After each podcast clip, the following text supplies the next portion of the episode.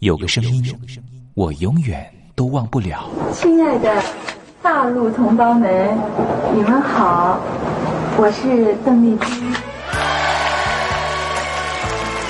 要跟大家说的是，我很高兴的能够站在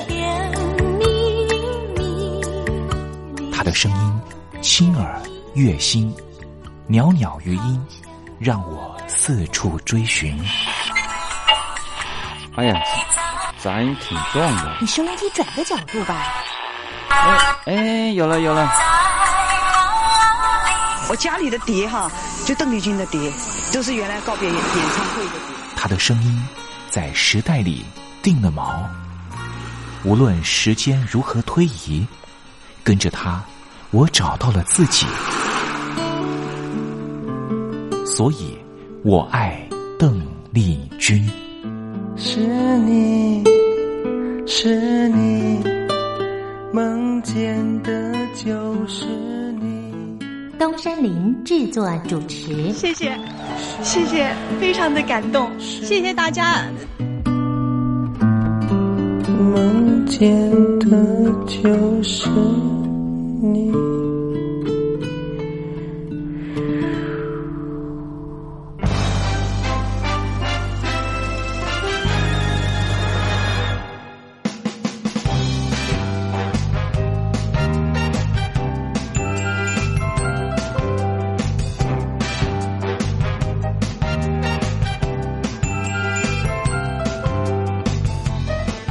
大陆听众朋友，你好，我是你的好朋友东山林，在台北问候您。正在为您进行的栏目就是《我爱邓丽君》。我们的节目是每个礼拜一到每个礼拜天的凌晨一点钟和晚上的七点三十分准时在光华之声的频道为您服务。哇，又到了双休假日的时候啊！双休假日在家里头和家人团聚，或是呢和朋友出去玩乐，最重要的是什么呢？就是在双休假日的时候，千万一定要保有好心情啊！笑靥堆满脸，人人都欢喜。这笑啊是什么呢？快乐的时候的面部表情，当然也可以是面部没表情，可是心里却很高兴啊。人家说笑口常开，笑不可抑，笑容满面，笑掉大牙，笑颜逐开，笑里藏刀。无论怎么样，都希望在我爱邓丽君的栏目里面，在双休假日的时候，东山林能够提供您满怀开喜的机会。在双休假日的《我爱邓丽君》的栏目里面啊，东山林啊特别为您推出的单元就是“丽君爱说笑”。邓丽君啊，据说是一个非常喜欢捉弄别人、搞笑的人啊。以前呢，每次在表演之前的后台啊，上场前啊，邓丽君呢都是大家的开心果。后来呢，有和他比较熟识的艺人朋友，还有记者就问邓丽君说：“为什么每次啊在后台的时候呢，都会呢让大家开怀大笑？”邓丽君就说啊，上台前当然应该轻松开怀啦，这样待会上台之后的表演才能够更为的尽兴。哇，邓丽君就是这样非常贴心的人，所以我爱邓丽君的栏目呢，秉持着邓丽君的精神，在双休假日的时候呢，安排丽君爱说笑的环节，也希望听众朋友呢，在双休假日保有好心情，能够面对周间的任何工作或是功课上的挑战了哈。好，节目的一开始呢，先送上一首邓丽君的好听歌曲。夜生花，夜生花，山间田野自长大，风不怕，雨不怕，含着笑脸迎彩霞。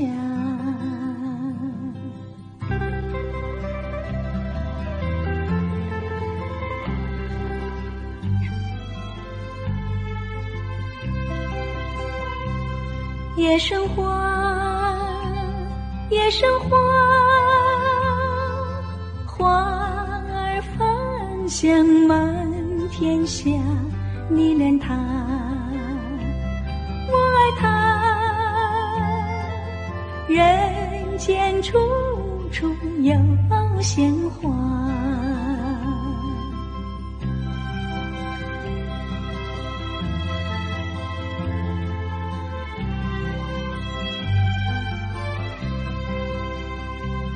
夜生花，夜生花，山间田野滋长大，风不怕，雨不怕，含着笑脸迎彩霞。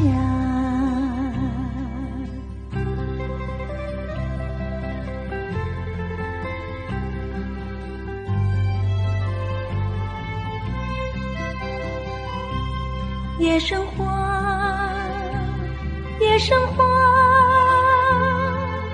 花儿芳香满天下，你怜它，我爱它，人间处处有鲜花。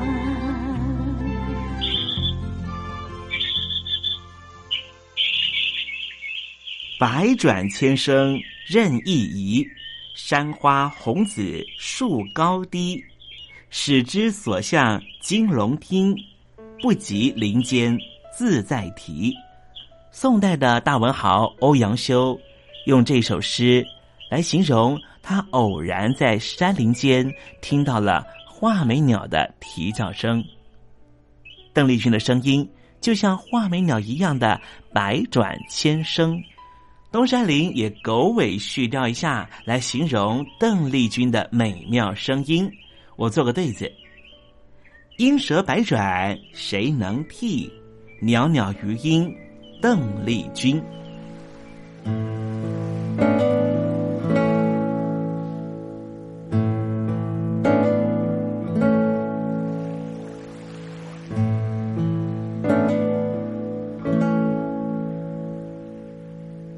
这里是光华之声，正在为您进行的栏目就是《我爱邓丽君》。我们的节目是每个礼拜一到每个礼拜天的凌晨一点钟和晚上的七点三十分，准时在光华之声的频道为您服务。听众朋友，如果想和东山林联系联系、交流交流，也欢迎您写信到台北邮政一七零零号信箱，台北邮政幺七零零号信箱。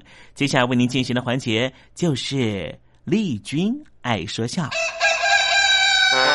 丽君爱说笑，今天是双休假日啊， 东山林给听友们安排比较轻松的环节啊。这是吴兆南老师和魏龙豪老师合说的对口相声《法术》。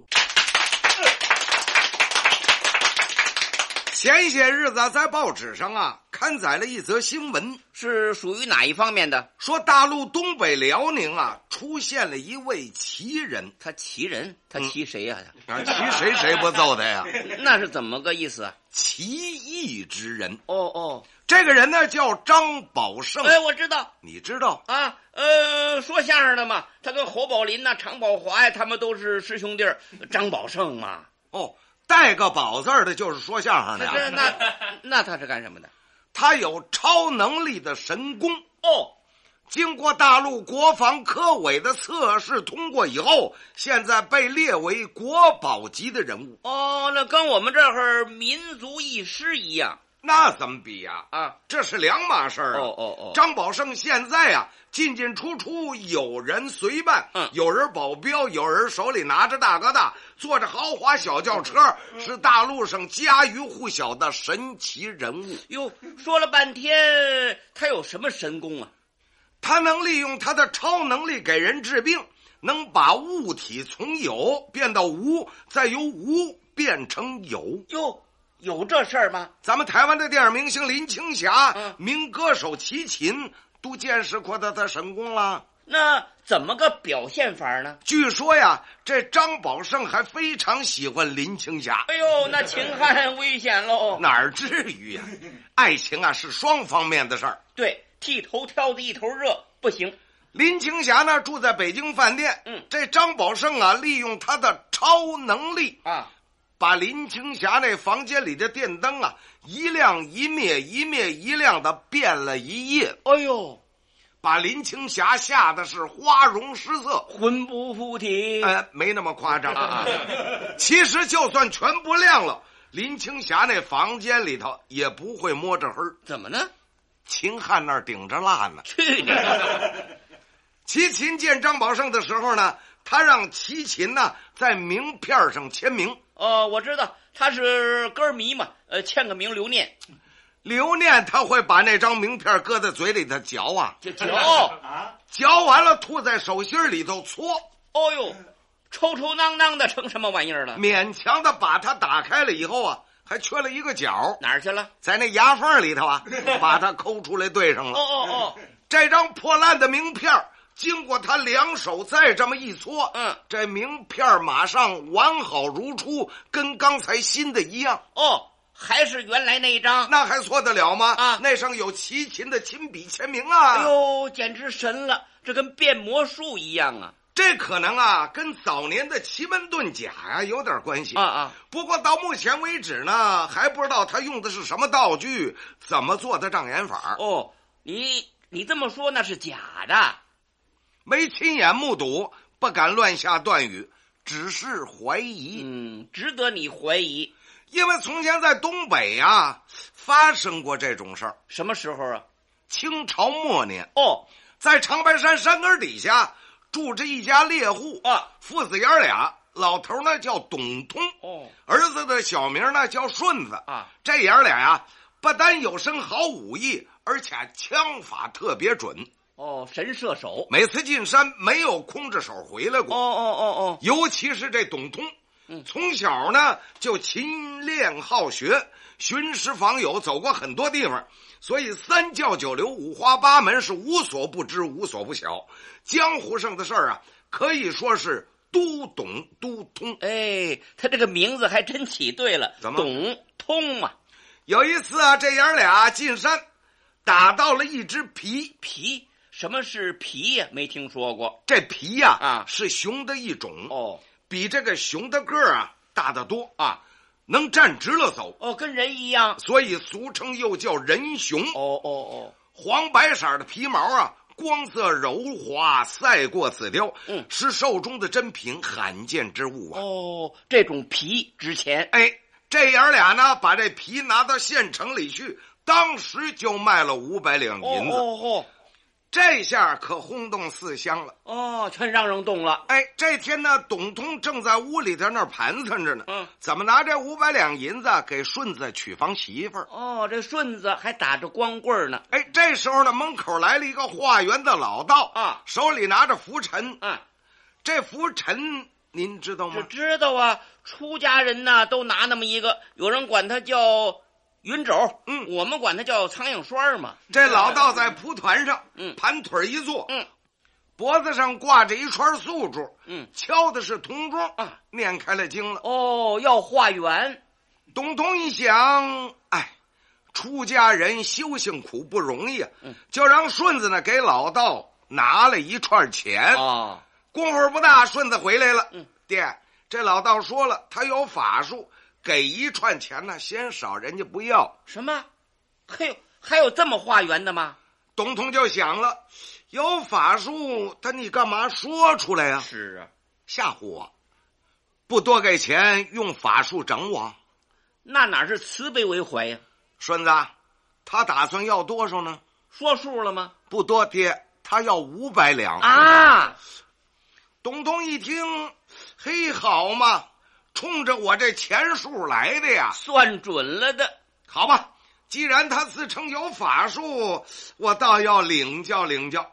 顺子，钱不给，不要理他，你站在门口去盯着，看他都干些什么。啊，这顺子出去了，这顺子真坏，怎么？他出去了不说呀，啊他们家是打猎的，是啊养着四条猎狗，他也放出去了。哎呦， 这狗见了生人，您说那能不咬吗？啊，张牙舞爪的就扑上去了，哎呦，那那老道，他一点儿也不慌，嗯，拿那个拂尘呢这么一甩，嗯您再瞧，怎么样？这四条狗啊是摸头就跑。哎，这老道还真有点法术哦。董通让顺子盯着这个老道，嗯，这老道在董家的门口不吃不喝坐了三天三夜。啊啊，到了第四天头上，老道在董家的山墙上写了三个大字儿啊，写完了，背起了蒲团，老道走了。咦，这老道在墙上写的哪仨字儿啊？光棍堂，光棍堂，这什么意思？董通明白啊，这是咒他断子绝孙呐。哟，这老道过分了董通火了，啊！顺子，把他给我擦了去，哎，擦吧，擦，擦。怎么擦？啊嗯，怎么洗都掉不了了。哟，那怎么办呢？后来用刀啊，把墙刮下一层皮来，啊，这才刮掉喽。墙上还是三个大字“光棍堂哟，那就一点办法也没有了吗”。？，有啊，把那堵墙拆了啊。那就拆吧。 不行啊，墙一拆那房塌了。哎，那怎么办呢？ 怎么办呢？拍点烂蒜，搁点芝麻酱凉拌吧。啊，没辙了。 顺子纳闷了，嗯，呀，这老道是有法术啊。对，我爹说的对，嗯，得盯着他。对，我就跟定了他了。哎，看看他上哪儿去。前边不远呢，有条河横挡着。哦就看这老道把蒲团往河里这么一扔，纵身往上一跳，这蒲团驮着老道，唰，哦飘到对岸那边去了。咦，有点意思嘿。这顺子一看，赶紧回家报信儿啊！爹，这老道他真有法术，他过河的时候啊把这蒲团往河里一扔，往上一跳，他就飘过去了。董通怎么说呀？嗯，那你赶快把老道请回来，我得跟他请教请教。跟他谈谈。顺子跑到河边，冲着老道的背影就喊上了：“嗯道长，请回！道长，请您回来！”那老道回来了吗？老道高兴极了啊，转身回到河岸边儿嗯，把蒲团往河里头一扔，嗯，往上一跳，唰，他又飘过来了。咦，真是会法术啊！老道跟顺子来到家里落座之后，董通就说了：“啊，道长，您恕我直言，您并不是真正化缘的道人，啊你用的不是法术，全是骗术。这套我都通，我都晓。”哦，董通他知道。嗯，老道说了：“哦，那你既然知道，你能给贫道破解一番吗？”对呀、你说出个道理来呀、董通说了：“这有何难呢？先说说你家的猎狗为什么不敢咬我呢？是啊，不单不咬，还撒腿就跑呃，这手很简单。啊，简单。哎，你拿的那个拂尘当中啊，除了马眼儿之外，夹着有柳、虎须。老虎的胡子，老虎乃山林之王，能避百兽。这狗的鼻子最灵，哎嗅觉最好，一闻有老虎的气味儿，它还以为老虎来了了，那能不跑啊吗？”嘿，是有这么回事儿哦，那贫道在你门前打坐三天，水米未进，又是怎么回事儿呢？哎，这怎么解释呢？哎嘿，这也不难。你挂的那串素珠里边有三颗是假的，假的用的是人参做成的，啊，吃一颗保一天。你有仨人参丸儿哦，就做了三天，要不怎么你第四天就走了呢？咦、不走他没吃的了吗？嗯，那贫道写在墙上的字为什么擦不掉呢？对呀、这是用龟尿研墨写的，龟尿见土必渗，所以越擦越深。哦，那么蒲团能驮贫道过河，又是怎么回事呢？啊，在河上飘来飘去呀、董通听到这儿，往起一站，双手一抱拳：“ 哎呀，道长啊，就是这手我不明白，因此才把您请回来，还望道长赐教。哦，那老道又怎么说呢”？老道微微一笑：“嘿嘿嘿嘿嘿，想学此术却也不难呐、必须要文银五百两啊。”好，还是冲那俩钱儿来的。董通一琢磨，哦，是非把这钱要走啊。嗯，一狠心，好吧，把那五百两银子给拿出来了。哦，学本事嘛。老道说了，五百两银子不能让你白花啊！你不是问蒲团为什么能驮贫道过河吗？嗯，嘿嘿，其实很简单。哦，我雇了四个水性好的人，藏在水底 下。哦，蒲团往河里一扔，他们就接着了。我往上一跳，他们把我拖过去，回来的时候再把我拖回来。嗨，这五百两银子就小这个呀！这爷儿俩这傲啊！啊，银子归人家了董通不服气，啊！眼珠一转，他可就想了个主意。哟，有什么主意啊？道长的智慧确是高人一筹，嗯佩服佩服。啊哦啊啊！寒舍没有什么美味，我想请您去县城便餐。恕我高攀，咱们聚聚，不知尊意如何？哦，想跟老道交朋友，嗯这老道一听有吃的，嘿嘿嘿，那可好，讨扰讨扰，高兴的不得了。不过他得先上趟茅房。哦，这点出息还没吃呢，先腾套间儿。董通趁着老道上厕所，交代了顺子几句话，叫他前边先奔县城安排去了。哦哦哦，董通陪着老道说说笑笑，溜溜达达也奔县城来了。您别看这县城不大，可是挺繁华。哦，挺热闹。对，在十字街路东了有家布铺，嗯，董通拉着老道进门就说：“哎，掌柜的，给我扯五丈青布。”扯布干嘛呀？哎，董通送给老道做件新道袍。哦，掌柜的赶紧就扯，嗯不扯好了以后，不但不要钱，还直个劲儿的客气。嘿嘿，五丈您够了吗？哈哈，有空您多赏光。您走好，不送您了，谢谢谢谢谢谢啊。这布就这么白拿走了？啊，前面不远有家大饭馆，刀勺乱响，香味儿扑鼻。伙计一见，赶紧过来打招呼让座。哟，客官，您里边请吧。把他们一直让到楼上。哦，那是雅座儿董通问老道：“道长，您是吃荤呐、还是吃素啊啊。老道怎么说？？”哎，无量佛，贫道是修身不修口哟什么叫修身不修口啊？修身不修口啊，就是这老道啊，鸡鸭鱼肉全不忌，逮着什么吃什么。好，他不宅食。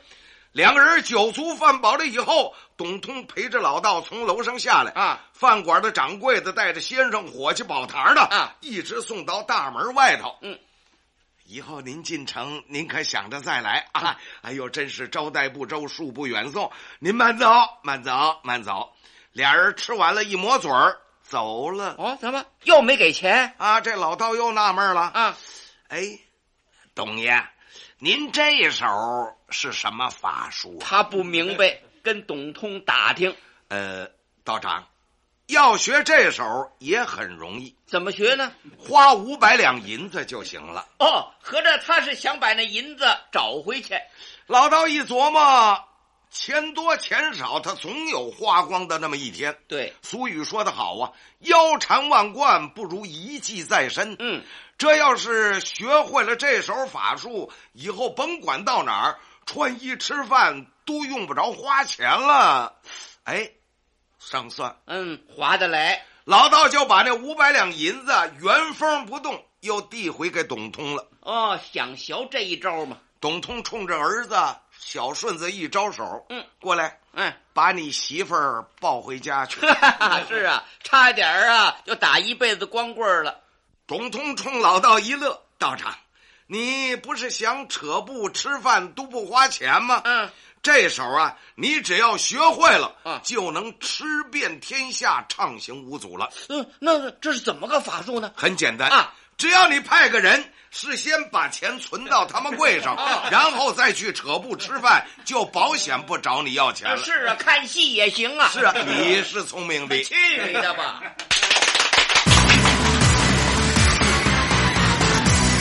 我的看病经验。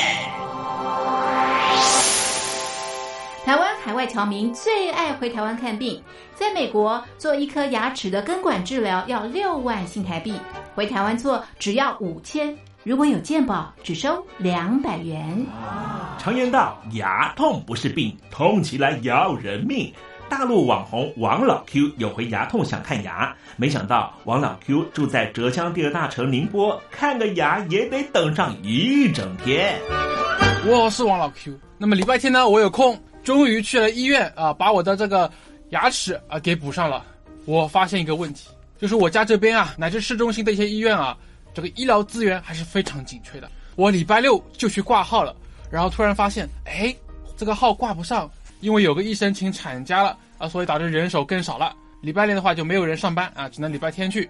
那礼拜天就礼拜天吧，行吧。还好我聪明啊，礼拜天啊预约了个号，早点把这个病看好啊。医生上班了，我就噗噗噗过去了。好呀嘛，那家伙一看，这里面那个医生就就一个在工作啊，然后休息区的椅子啊，全部啪啦啪啦坐满了患者啊。哎，我寻思市中心那个医院啊预约，于是我就去查了资料啊。根据数据统计啊，二零一八年中国每千人口医生数是二点五九个，但是德国、澳大利亚那些发达国家他们有四个。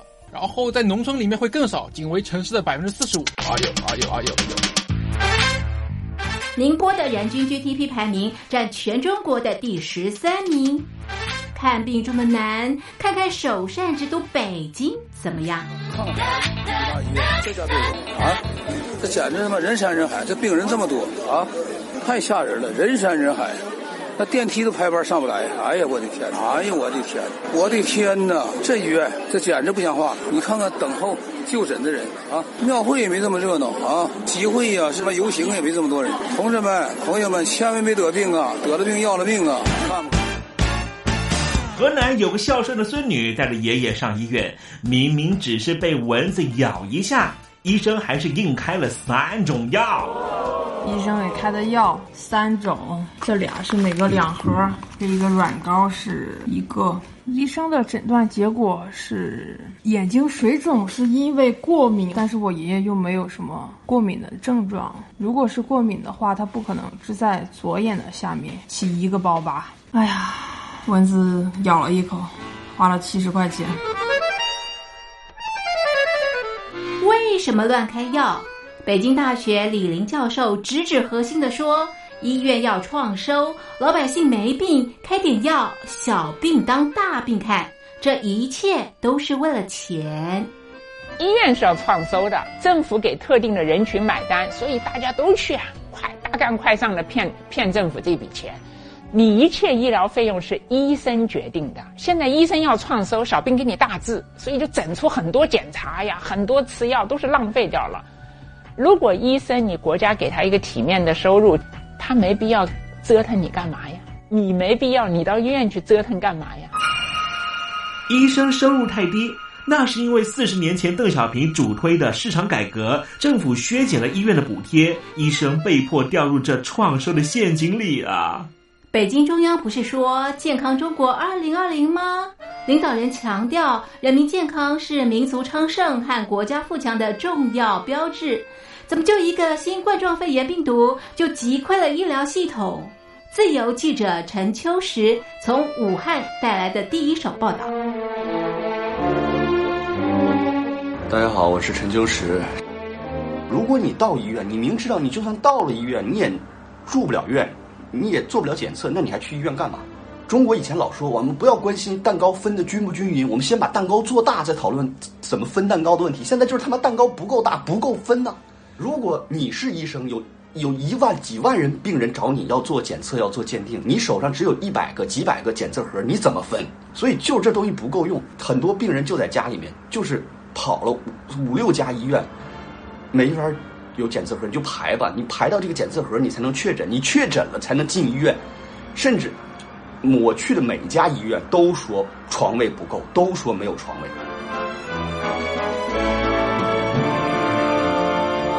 这一次，我们暂时战胜了新冠状病毒，趁着下一场病毒还没有来之前，一起解决医疗问题吧。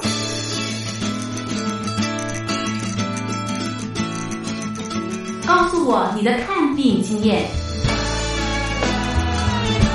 你信不信任医生的建议呢？买药和看病，你会先选哪一项？为什么有人不敢打疫苗？你相信家庭医生吗？来说说你理想的医病关系吧。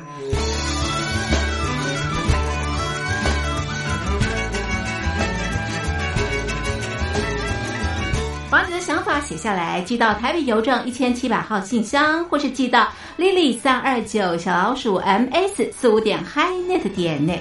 我们会抽出十份可以让你穿越屏障、吸取新知的知识接收器，让你充分感受到学海无涯、万分自由的喜悦。告诉我你的看病经验。